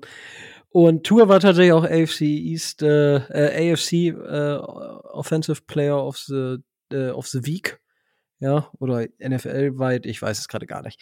Aber auch da gewählt. Ähm, es gibt ja immer die FedEx Air und Ground Player of the Week und ja. Tour war einer der drei Kandidaten. Die, äh, Joe Flacco war einer und den dritten habe ich vergessen. Ich habe auf jeden Fall meine Timme, meine Timme Stur, mh, meine Stimme Tour gegeben. Sehr schön, danke dafür. So, dann würde ich sagen, äh, bevor wir jetzt out of time laufen, David, äh, die Bills sind auch gar nicht mal so schlecht gestartet. Wie bist du mit dem Saisonstart der Bills äh, zufrieden? Ja, wie soll ich damit zufrieden sein? Also, du fährst zum amtierenden Super Bowl Champion, zerlegst den 31-7 zu Hause. Danach spielst du äh, gegen den letztjährigen AFC Number One Seed mit ähm, einem Spieler, der dir über 170 Yards reingelaufen hat, mit einem Schnitt von 7,4. Hast das Spiel 34-31 verloren. Hältst diesen Spieler Derrick Henry bei 1,9 Yards und 25, also im Schnitt und 25 Yards insgesamt schickst deine Starter Ende des dritten Quarters vom Platz, weil du eh schon 41-7 führst. Mir ist das unheimlich, da bin ich ganz ehrlich. Ähm, als die Bills das letzte Mal so gut waren, gab es noch kein Internet. Ähm, also so vor 30 Jahren. Ähm, das ist für mich total ungewohnt. Ich meine, es ist ja nicht so, dass die Bills jetzt in den letzten paar Jahren schlecht gewesen wären. Aber wie sie sich in der Defense Line nochmal deutlich verbessert haben, also klar, federführend Von Miller. Ähm, und dahinter halt auch Decon Jones, Tim Settle, John Phillips, den kennt ihr auch noch aus Miami. Ähm, ich wüsste nicht klar, in, es gab in beiden Spielen, ne, wir haben dann übrigens ja es auch geschafft, im dritten Quarter gegen Tennessee das erste Mal zu panten diese Saison. Ähm, die letzten 20 Spiele haben wir jetzt Double Digits gewonnen. Ähm, ich weiß nicht, über was ich mich großartig viel beschweren soll. Ähm, ich Darüber, dass ihr nicht Number One Seed seid in der AFC? Ähm, ja, aber gut, das ist ja, ist mir letztendlich noch egal gerade. Ne? Also wir sind, es gibt sechs ungeschlagene Teams. Ähm, eins sind wir, eins seid ihr. Also wird sich eins davon äh, wahrscheinlich verabschieden müssen, es sei denn, wir spielen unentschieden, da gehe ich jetzt nicht von aus. Ähm, dann werden wir zwar umgeschlagen, aber nicht mehr Number One ziehen. Um mich darüber zu ärgern, ist die Saison ja viel zu früh. Das könnte man ja theoretisch, also einer von uns beiden wird das am Sonntag ändern. also sonst, ne, ähm, Josh Allen gegen die Rams ähm, bei knapp 84% Completions. Zwei Picks, der für den ersten konnte gar nichts, der war halt von McKenzie, der hat den gedroppt und dann hat der Linebacker davor gestanden, ihn gefangen. Der zweite war seiner, jetzt diese Woche keins, also keine Interception. Ähm, Josh Allen kann Plays verlängern, kann selber laufen, auch wenn sie nicht so gecallt wurden. Ich weiß, ich das Einzige, was ich bemängeln kann, es gibt eine Sache, die uns als Bills-Fans nicht so gefällt, ist, dass wir halt äh, genau wie in den Vorjahren das Laufspiel nicht wirklich so ans Rollen kriegen. Aber mal ehrlich, solange ich, wenn ich das Laufspiel halt nicht ans Laufen kriege, aber dafür, was wir in den vergangenen Jahren, was Josh auch nicht so hatte, wirklich eine Defense lese und zerlege und dann halt auch erstmal in, in einem Drive, der über zehn Plays geht, immer nur vier, fünf, sechs Yards auf, auf äh, kurzen Routen nehme, drauf geschissen, ob ich laufe oder nicht. Echt. Also klar, wäre jetzt äh, ein Spieler in Form eines Derek Henrys zur Primetime natürlich jetzt noch das super Optimum. Aber ey, ich, das, ihr könnt euch jetzt, also ich kann mich nicht über, über irgendwas bei den Bills großartig beschweren. Der Saisonstart war so fantastisch, dass es eigentlich ja fast noch schlechter werden kann. Ja, also da, das würde ich tatsächlich unterscheiden. Das war schon phänomenal und äh, momentan, äh, ich glaube, dass äh, für mich auch klare, die klare Nummer eins in der NFL, äh, weil das ist, das ist absurd, auch wie sich Josh Allen entwickelt hat. Äh, das war gegen die Rams, das war ein bisschen unheimlich auch, dass da auf einmal, dass der so einfach auch die, diese Lockerheit hatte und nicht einfach diese tiefen Dinger genommen hat, sondern immer äh, kurz geblieben ist und auch nicht irgendwie aus dem aus der Ruhe gekommen ist, wenn es halt mal länger dauert bis zum Touchdown wirklich. Ja, und dann irgendwann ne, haben die halt, dann haben sie mal geblitzt und haben ihm halt quasi äh, das tiefe Ding gegeben und wenn er das gekriegt hat, dann war es sofort da. Wumm, flog das Ding raus. Ne? Ja. Das war ja jetzt, äh, hatten wir auch wieder zwei tiefe Touchdown-Pässe ähm, auf Steven Dix. Ähm, also, ne, vorher, warum, ah, warum versuchst du das? Warum? Da stand er jetzt hier in der Slant-Zone, fünf Yards, der stand da frei. Warum haust du das Ding da in die Doppeldeckung? Oder ne, in, warum wirfst du den schwierigen Ball? Das macht er plötzlich nicht mehr. Der wirft genau das, was da ist. Und da würde ich mich als Gegner echt vor fürchten. Ähm, jetzt brauche ich mich mal nicht fürchten, weil er halt bei mir im Team spielt, aber der Josh Allen, also kam das konnte niemand erwarten, als wir den gedraftet haben vor fünf Jahren, dass der so gut wird. Ich hab, war immer für ihn. Ich fand ihn immer gut, aber ich bin sowas von sowas auch schnell zu begeistern. Aber also was er im Moment spielt, ähm, also, ne, wenn ich jetzt eine Josh Watch machen müsste, würde ich jetzt schon sagen, er ist es. Also, da ganz klar. ja gut, ich glaube, dass das haben auch die letzten Jahre schon gezeigt, dass ja der der Sprung war schon krass. Ich meine, das war dieses dieser, dieses dritte Jahr, was wo, wo der Sprung kam und jetzt ist es für mich nochmal ein Sprung. Ähm, wenn wir zum Fürchten kommen, äh, was müssen die diese Bills denn gegen die Dolphins machen, um zu gewinnen? Die Keys to win, wie wir sie ja so schön nennen. David, äh, was müssen die Bills machen? Ja, ich meine, ne, Keys to Win ist ganz klar, ähm, dass wir ähm, Tour unter Druck setzen müssen, weil wenn er halt nicht die Ruhe hat, seine Plays wie ähm, wie, wie quasi vorgegeben, wie gecallt, wie angedacht umsetzen zu können, dann kriegt er halt Probleme. Ähm, das habe ich jetzt übrigens auch noch im Spiel gesehen. Da war irgendwie ein Ball, der er kriegt Druck, der dreht sich halt beim Werfen oft noch weg, wenn er Druck bekommt. Ne? Und dann werden die Bälle natürlich super ungenau. Ähm, also Tour unter Druck setzen und das echt mit dieser Defense-Line, die wir im Moment haben, äh, sehe ich da sehr gute Chancen. Wir haben ja gegen die Rams nicht einmal geblitzt und den Stafford siebenmal gesackt. Ähm, gegen äh, Tennessee haben wir jetzt schon ein paar Mal geblitzt und dann hat es auch echt geklingelt. Natürlich ähm, Waddle und Hill kontrollieren. Du kannst die nicht rausnehmen aus dem Spiel. Das ist unmöglich. Zumal wir ja so auf Cornerback und Defenseback, jetzt hat sich auch noch Mika Hyde hat sich verletzt im Spiel am Nacken auch, zusammen mit Dane Jackson, der andere Starter. Im Moment gehe ich davon aus, dass halt von unseren Startern äh, nur Jordan Poyer spielen wird und Christian Benford, der eh Rookie ist aus der sechsten Runde. Und dann wird wohl auf der anderen Seite der First-Round-Pick Elam spielen. Das ist jetzt natürlich eher so ein bisschen suboptimal, gerade wenn du gegen solche Receiver da auftrittst oder äh, ja auf die triffst. Ähm, darum halt, also Druck auf Tour ist wichtig.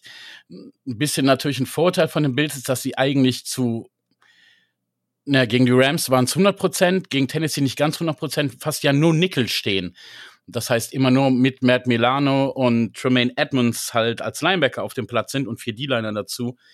Dass wir also immer ein extra DB haben, der da halt unterstützen kann. Ähm, das halt zum einen. In der Offensive ist es halt einfach weiter so fehlerfrei zu spielen, wie sie es gemacht haben. Klar, habe ich auch einen etablierten Lauf, aber wenn die kurzen Dinger immer sitzen, echt ist es mir egal. Ähm, ja, die Chemistry von, von Josh Allen und Steven Dix weiter ausnutzen. Gabe Davis, der ja gar nicht gespielt hat, gegen Tennessee wegen einer äh, Verletzung am Knöchel, die er sich ohne Kontakteinwirkung im Training zugezogen hat, trainiert jetzt wieder diese Woche. Ich gehe davon aus, dass er wieder da ist. Für den hat ja Jake Kumaro gespielt, ähm, war früher mal bekannt als Touchdown Jesus von Green Bay, kam der mal. Ähm, und ja, einfach ne, dem Spiel offensiv wieder den Stempel aufdrücken, wie in den letzten beiden Spielen und dazu ähm, Tour unter Druck setzen und kontrollieren, wie gesagt, kannst du sie nicht, Hill und Waddle, in Schach halten, würde ich es nennen. Das sind meine Keys to Victory. Ja, nice. Danke dafür, Micho. Äh, da würde ich jetzt erst in die Fragerunde gehen. Ähm, wenn du Fragen hast, dann darfst du natürlich jetzt gern fragen. Ja, ich habe da eine relativ äh, unangenehme Frage an dich, David. Und zwar, ähm, äh, wie, wie stehst du der ganzen Geschichte mit, mit Matt Ariser? Vielleicht mal ganz kurz nochmal erwähnt für alle, die es nicht mitbekommen haben und worauf ich hinaus will. Ihr habt mit Matt Ariser tatsächlich einen hochgejubelten und wahrscheinlich auch ziemlich guten Panther geholt.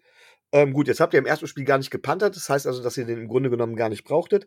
Der dann wegen einer schönen, ziemlich unschönen Gruppenverwaltigungsgeschichte äh, unter Verdacht stand. Und kurz vorher noch habt ihr den anderen Panther, den ihr hattet, entlassen, in der Hoffnung, dass ihr es unter den Teppich kehren könnt? Oder was war da eigentlich tatsächlich los mit dieser ganzen Geschichte? Weil die Vorwürfe an die Bills waren ja da ziemlich, ziemlich harsch. Gerade deswegen, dass, dass es vorher schon bekannt war und dass man erst reagiert hat, als es dann wirklich an die Öffentlichkeit kam. Also ich muss ehrlich sagen, ich habe das natürlich mitbekommen, ähm, was die Vorwürfe an diesen Spieler sind und ähm, habe aber nicht so intensiv verfolgt. Ich habe das am Rande mitbekommen, dass es wirklich geheißen hat, das wussten die schon zu dem Zeitpunkt, wo man ihn quasi akquiriert hat und dann darf man den überhaupt nicht draften. Das finde ich eine absolute Frechheit, wenn das so ist. Ähm, dass der natürlich das Team verlassen musste, steht ja außer Frage. Ähm, ich war eh, also na, hat ja im Preseason Game auch so ein langes Ding rausgerotzt. Das war zwar super, aber du kannst auch eine Coverage auspanten. Für uns ist eigentlich viel wichtiger, und das hört jetzt doof an, aber es ist so, dass der Panther vernünftig holen kann. Das hat er gar nicht machen müssen im College. Aber ganz unabhängig davon, so jemand hat äh, nichts in der NFL verloren, ganz klar. Und ähm, ich finde auch, dass, also ich weiß ja nicht, wie man das beweisen kann, will oder ob es möglich ist, dass es eine Konsequenz vielleicht im Verlust von, von einem Draftpick oder so für die Bills geben muss, wenn wirklich bewiesen wird, dass sie das vorher wussten, bevor sie ihn gedraftet haben und bevor sie äh, Matt Haag ähm, entlassen haben, dass ähm, eigentlich, also meine Erwartung an, an die Organisation der Buffalo Bills ist, dass sie das zu dem Zeitpunkt erfahren haben, wo das durch die Medien ging. Und wenn es äh, vorher war, wonach es ja leider aussieht, dann muss da eine Konsequenz äh, aus meiner Sicht kommen. Ja. Chapeau, da ziehe ich wirklich den Hut vor, dass du das so deutlich als Fan der Franchise sagst. Dankeschön. Finde ich selbstverständlich. Also das, das geht überhaupt nicht. Warst du schon von dir, Micho? Das war's fürs erste Jahr. Gibt es ja gar nicht. Du hast ja sonst immer so ein ganzes Repertoire. Aber ähm, David, gibt es, gibt es äh, Fragen, die, die du an, an uns hast? Ja, äh, ich, ich würde jetzt gern mal äh, einen Kurzabriss von euch haben, wie ihr. Ähm, also eure Keys to Victory werdet ihr eh kurz selber sagen, da brauche ich jetzt nicht nachfragen. Aber wie ihr jetzt aus, äh, aus Miami die, die bisherigen beiden Spiele der Bills verfolgt und beurteilt, was, was sind eure Gedanken? Micho? Ja, also ähm, zuallererst mal muss ich was sagen, auch das fällt mir tatsächlich schwer, weil es immerhin um einen Division-Rivalen geht. Ich habe lange Zeit an Josh Allen gezweifelt. Und jetzt mittlerweile muss ich zugeben, und ich weiß, David, wir haben da jedes Mal drüber geredet. Ähm, ja, herzlichen Glückwunsch zu eurem Franchise Quarterback. Also ich muss ganz ehrlich sagen, die Entwicklung ähm, habe ich so nicht vorhergesehen. Ihr schwebt gerade natürlich auf einer auf einer Welle, ähm, weil ihr seid der große Favorit. Ihr habt euch blendend verstärkt. Ähm, ihr habt im Moment das Super Bowl Fenster offen. Wer weiß, wie lange noch? Das muss man auch ganz klar sagen. Ähm, also von daher in der Beziehung und euch fehlt ja noch ein Ring. Ihr habt ja nur vier Endspiele gespielt. Ähm, Aber zwei AFC, äh, als wir noch nicht in. Ja, Ja. ich weiß. Ja, ja. Wir reden von der NFL-Ära, ne? Mhm. Ja. Ähm, also von daher könnte man euch eigentlich fast schon eine fünfte Super Bowl-Teilnahme gönnen. Ähm, was ich immer schwierig sehe, ist, ähm, ja, inwiefern da irgendwo auch ähm, der Druck eventuell irgendwann des Favoriten auf euch lasten könnte, wenn es einmal nicht so gut läuft. Also wenn ihr, ihr habt jetzt die ersten Spiele gespielt, ihr habt euren Favoritenstatus quasi, äh, quasi auch ähm, ja, zementiert, untermauert, genau. Den kann man auch ganz klar, muss man auch ganz klar so sein. Ihr seid der Top-Favorit auf den Super Bowl. Ähm, aber ich stelle mir vor, ihr habt zum Beispiel, ihr spielt die erste Playoff-Runde und ich sage jetzt mal, weiß was ich gegen wen, meinetwegen nochmal gegen Tennessee oder sowas und ähm, dann ist tatsächlich das erste Play, wie bei uns damals, ein Kick-Off-Return Kick Touchdown. Dann fangt ihr an zu spielen und äh, Josh Allen liegt einmal im Dreck und schmeißt eine Interception aus irgendeinem Grund, weil er es gerade überziehen will. Und dann kommt ihr plötzlich in die Mühle rein, dass ihr nicht mehr gewohnt seid, äh, so zu verlieren. Ich glaube, der Druck, das ist das, was euch irgendwann noch das Genick brechen könnte, aber im Moment seid ihr der absolute Top-Favorit. Keine Frage. Und so spielt ihr auch. Das muss man auch ganz klar sagen. Ja, also, ne, ist, klar kann dir sowas immer passieren. In Playoffs ist eh jeder bei Null, ne? Ähm, aber ich, äh, als ich bin jetzt 30 Jahre Bills-Fan, ein bisschen mehr. Ich sage halt, ich kann ja eh nur mir das angucken, was da passiert. Ändern kann ich es eh nicht. Das ist richtig. Das können wir, glaube ich, alle nicht. ähm, nee, aber ich kann, ich kann mich oder in dem Sinne nur zustimmen. Also ich bin, das, was ich von den Bills gesehen habe, das war einfach begeisternd. Das ist einfach ein richtig geiler Football, sowohl offensiv als auch defensiv. Und ja, ich bin, ich bin gespannt, wie sich das weiterentwickelt und ob man halt einfach auf dieser, auf dieser Welle weiter surfen kann. Ähm, oder wann irgendwann mal der Dip kommt, weil ich glaube nicht, dass man dieses Niveau über 17 Spiele äh, regulär einfach mal halten kann. Das glaube ich auch nicht. Ähm, und dann muss man halt sehen, okay, wie spielen die Bills, wenn sie halt nicht so äh, auf dem Top-Niveau, auf dem ähm, ja, auf dem Top-Niveau einfach sind. Ähm, gewinnt ihr die Spieler dann trotzdem noch oder wie sieht's dann aus? Aber pff, aktuell, was soll man machen? Das ist äh, aktuell seid ihr das beste Team der Liga und äh, genau. Das dazu. Micho, die Keys to Win gegen, gegen dieses Team der Buffalo Bills. Ja, also ich glaube, wir dürfen uns nicht auf so einen richtigen Shootout einlassen. Das heißt, von wegen, gib ihm, so wie das damals in, im letzten Play aus die Chiefs mit den, mit den Bills gemacht haben. Ich glaube, das würden wir verlieren, trotz unseres guten Auftritts letztes Mal. Natürlich kann man so, sowas auch immer mal gewinnen. Wir wären nicht ganz chancenlos. Ich glaube aber eher, dass wir auf Folgendes bauen müssen. Wir müssen unsere Offense spielen mit Hill und Waddle.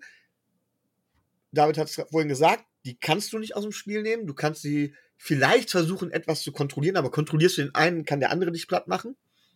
Ähm, ich glaube, dass wir uns ko konzentrieren darauf müssen, mit denen konstant zu punkten. Das heißt, wir müssen, wenn wir die Gelegenheit haben zu punkten, müssen wir punkten. Ich erinnere da an das Playcalling von Mike McDaniel im, im, im ersten Spiel gegen die Patriots. Äh, das war aggressiv, gerade was Forced-Down-Entscheidungen und sowas anging. In der Hälfte der Patriots. Und das war genau richtig und das müssen wir gegen die Bills auch wieder machen. Das ist Punkt eins. Also unsere Punktechancen definitiv nutzen. Und die zweite Sache wird uns relativ schwer fallen. Wenn wir eine Chance dann haben wollen, müssen wir die Offense der Bills einfach verlangsamen. Sie darf nicht in einem großen Maße viele Punkte machen. Nicht so bei jedem Drive einfach nur relativ zügig Punkte und das war's dann schon wieder, sondern ähm, wir müssen gucken, dass wir die verlangsamen. Und da kommt es im hohen Maß auf den Pass Rush an. Wir müssen, unser Pass Rush muss endlich aufwachen. Wir müssen da endlich den nötigen Druck entfalten. Druck auch auf Josh Allen dementsprechend äh, äh, liefern. Nicht um ihn komplett auszuschalten, auch das wird nicht möglich sein, sondern einfach um die Offense zu verlangsamen, um dann eine Möglichkeit zu haben, mit langen Drives und den nötigen Punkten da zumindest mitzuhalten. Das wären so die Hauptkeys to win. Ähm, Dabei hilft einem natürlich wie immer das Laufspiel, aber das Laufspiel, glaube ich, auch gegen die Bills, wird erst funktionieren, wenn wir es übers Passspiel geöffnet haben. Und deswegen von Anfang an vertikale Shotplates einbauen. Immer wieder. Es muss nicht der erste Pass sein, es muss nicht der zweite Pass sein, es muss auch nicht irgendwie jeder dritte, vierte Pass oder sowas ein Deep Shot sein oder so. Aber die Bills müssen die ganze Zeit, und das hatten nämlich die Ravens am Anfang nicht, was auch so gut geklappt hat, müssen die ganze Zeit die Angst haben, dass Tua sie tief bestrafen wird wenn sie die Box leicht, wenn sie, wenn sie die Box leicht machen. Und wenn sie dann letztendlich, äh, wenn sie die Box schwer, äh, schwer machen. Und wenn sie dann letztendlich die Box leicht machen, weil sie hinten auch verteidigen wollen, dann greifen halt eben Chase Edmonds zu. Dann kann Mike Miziki und Durham Smicey über die kurzen Wege Jane Waddle mit den Yards after Catch dann wiederum das Play vorantreiben. Das wäre so, wären meine Keys to win. Sehr schön. Ja, ich äh, tatsächlich, ich bin gespannt darauf, ähm, wie die Bills jetzt aus dieses Viertel der Dolphins reagieren. Also machen, fangen die Bills mit einer leichten Box an oder nicht.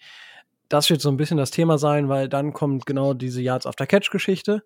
Also ich glaube, in, in, in der Box, die werden wie immer rauskommen. Die stellen die vier Liner hin, die zwei Linebacker und die fünf DBs. Das ist ja deren Standard-Defense. Ähm, da werden, glaube ich nicht, dass sie irgendwas anderes zeigen werden jetzt erstmal. Und sie werden auch am Anfang nicht blitzen. Ähm, wie gesagt, gegen, die Rams haben sie im Spiel nicht ein einziges Mal geblitzt und haben den siebenmal gesackt. Ähm, die, Ray, äh, die Tennessee O-Line war deutlich schwächer als die von, von den Rams. Da haben wir ein paar Mal geblitzt. Aber ich glaube, ne, Buffalo wird ganz normal in der Nickel rauskommen und erstmal so stehen, wie sie immer stehen. Ich glaube nicht, dass sie adjusten. Ja, ja, also ich bin, ich bin, bin gespannt. Ich kann mir ich, ich, dafür habe ich jetzt zu wenig, aber das ist genau den Insight, den wir da dann natürlich brauchen von deiner Seite. Und dazu, ähm, wenn ich dich unterbrechen darf, kurz, was Micho gesagt hat, das gehört nämlich dazu, das ist richtig. Die Buffalo Bills waren letzte Saison das schlechteste NFL-Team beim Konverten von Dritten und Eins. Und auch im letzten Spiel war Dritter und Eins, hat nicht einmal funktioniert. Dahin müssen die Dolphins Buffalo bekommen zu Dritten und Kurz. Da sind sie im Moment nicht gut drin. Ja, und kurz verteidigen kann, das haben wir geschafft gegen die, gegen die Ravens. Ähm, aber ich befürchte, euer Offensive Coordinator ist ein bisschen kreativer als der der ähm, Ravens. Und äh, für mich ist es ist, äh, einer der Keys to Win auf jeden Fall auch diszipliniert in der Defense spielen, eben diese Big Plays nicht ganz so zulassen. Ähm, und beim Rest ähm, stimme ich Micho, Micho zu. Also das, das Playbook weiter erfinden beziehungsweise weiter sehen, was möglich ist oder eben äh, nicht möglich ist, was uns der Gegner anbietet und was er uns eben nicht anbietet. Und Tour darf einfach, muss nicht direkt 100% fehlerfrei spielen, aber so ein, so zwei Picks wie jetzt gegen die Ravens, ich glaube, das würde uns gegen die aktuellen Buffalo Bills definitiv das Genick brechen. Bei den Buchmachern sind die Dolphins tatsächlich ähm, mit sechs Punkten äh, äh, der unter, die unterlegene Mannschaft. Nur die Underdog Chargers. Das Wort, nachdem du suchst. Underdog. Ja, danke. Nur die Chargers äh, sind ein äh, Chargers und die Eagles sind größere Favoriten. Die spielen gegen die die Chargers spielen gegen die Jacksonville Jaguars und die Eagles spielen gegen die Washington Commanders. Ähm, ja, aber ich denke, die da ist auf jeden Fall bei dem Buchmann recht eindeutig. Ähm, ich würde jetzt sagen, David, ähm, wir, wir tippen keine konkreten, wir, wir tippen immer nur noch den Spread. Äh, das hat tatsächlich, äh, äh, haben wir so eingeführt. Ähm, Glaubst du, dass die Bills mit äh, sechs äh, Punkten gewinnen oder mehr oder weniger? Oder, also ich gehe davon aus, dass du die Also, Bills ne, sagst, ich war jetzt, gewinnen. ich war auf ein Ergebnis vorbereitet, von daher habe ich mir dazu vor, ich sage es jetzt nicht vorher Gedanken gemacht, ähm, aber ich kann das ja ausrechnen und von daher sage ich dann, und es ist mir eigentlich auch lieber, als so ein Ergebnis zu tippen, dass die Bills mit mehr als sechs gewinnen. Okay. Ja, kann passieren. Micho, äh, wie siehst du das? Soll ich mein Ergebnis doch sagen? Du kannst es gerne sagen. Okay, 34-17. Und darum habe ich gerechnet, ne, das wären 17 Punkte Unterschied, also mehr als sechs. Das, das ist richtig, das kann ich bestätigen. Danke. Bitte. Micho, Ich glaube also auch, dass das Spiel eher highscoring wird. Ich glaube, dass wir über 50 Punkte sehen werden. Das war bei Davids Ergebnis, wäre bei Davids Ergebnis ja jetzt auch. Ähm, das Spiel wird enger sein, als es das Ergebnis aussagt. Trotz allem sehe ich tatsächlich die Bills mit 10 Punkten vorne. Leider. Und das mache ich vor allen Dingen deswegen, weil das gegen die Ravens super geklappt hat. Mit dem Tippen gegen die Dolphins. Ja, ich, ich, da Tobi nicht da ist und ich kann in einem Dolphins-Podcast jetzt nicht nur Ergebnisse nach so einem Spiel, nach einem 2-0-Saisonstart, kann ich nicht sagen, äh, kann, können wir keinen Dolphins-Podcast machen, wo die Dolphins nicht gewinnen. Oder keiner tippt, dass die Dolphins gewinnen. Ähm, ich glaube, dass die Dolphins. Ah, komm, kommen wir zurück. Ich hätte Bock auf so eine äh, Two-Point- Two-Point-Conversion kurz vor Schluss und mal äh, Dolphins gewinnen da mit einem Punkt. Das, das wäre, das wäre dann, dann, ich glaube, dann überlegt man schon, ob man Mike McDaniel auch schon eine Statue baut, weil, also wenn, wenn, wenn die Dolphins es jetzt schaffen, die, diese Bills zu schlagen, dann ist die Saison ein bisschen was drin für die Dolphins tatsächlich. Ähm, Das wird so oder sowas drin sein für die Dolphins, unabhängig davon, ob sie jetzt gewinnen oder nicht. ja, aber Also dann, dann, dann Halt, bin ich echt. gehören zu den. Top 3 der AFC, aus Mhm. meiner Sicht. Also Okay. Chiefs, Bills, Dolphins, Punkt. Okay. Ja, ich sehe uns noch so ein Tier, leichtes Tier dahinter, aber auf jeden Fall auf äh, Playoffs. Chargers Kurz. sind auch mit gut dabei, aber Ähm, und ich, ich gehe einfach Dolphins, Dolphins by one. Ja, ein Punkt, easy, läuft. Ähm, dementsprechend, ja. Äh, irgendwer muss ja für die Dolphins tippen und dementsprechend, da tut mir das nicht ich, kann ich nicht helfen. ist okay. Und äh, wir hoffen, da- David, dass deine Serie reißt, ja. Das verstehe ich. Ich hoffe, dass sie bald äh, bestehen bleibt. Sehr schön. Äh, gibt es noch etwas, was du uns sagen möchtest, David? Na, wir haben, glaube ich, alles besprochen. Ne? Also ich freue mich auf jeden Fall, wenn ich zum Rückspiel, unabhängig davon, wer jetzt das gewinnt, wieder dabei sein darf. Sehr, sehr gerne. Danke, dass du dir auf jeden Fall wieder die Zeit genommen hast, ähm, hier Danke, dabei zu sein. durfte. Und ähm, ja, Micho, hast du noch etwas? Wie du hörst, hörst du nichts. Dankeschön. Dann würde ich sagen, äh, wir haben jetzt nicht ganz so lange gemacht, aber ihr habt ja auch alle gar nicht so viel Zeit aktuell. Ähm, dementsprechend passt das. Äh, es hat wieder super viel Spaß gemacht. Und ähm, wie gesagt, schaut bei Marcin auf YouTube vorbei, lasst ein Follow da, hört, hört euch die Hamburger Schnodderschnauze mal ein bisschen an. Kann man sich definitiv mal geben. Ähm, und ja, wenn ihr uns unterstützen wollt, dann geht das auf zwei verschiedene Arten und Weisen. Einmal über Patreon ab 2,50 Euro im Monat. Ich habe jetzt gerade tatsächlich keinen Vergleich im Kopf. Dementsprechend gibt es jetzt keinen Vergleich, was man für 2,50 Mark äh, heute schon äh, oder heute noch bekommt. Aber früher war das mehr wert. Ja. ähm, wenn ihr sagt, das möchtet ihr nicht, dann ist das auch fine with us. Ähm, aber lasst einfach da ein Follow da, überall da, wo es Podcasts gibt. Da gibt's uns nämlich. Da könnt ihr uns hören. Und lasst einfach auch eine positive Bewertung, zum Beispiel bei ähm, Spotify da oder auch ein Review bei Apple Podcast. Da freuen wir uns auch immer se- sehr, wenn wir da Worte von euch lesen. Und bei YouTube könnt ihr uns auch verfolgen und äh, uns die Daumen ähm, dahin drücken, wo ihr sie möchtet. Und dann wünsche ich euch auf jeden Fall ganz, ganz viel Spaß am Wochenende. Das ist ein absolutes Topspiel. Bills, Dolphins, zwei ungeschlagene Teams zusammen beginnen.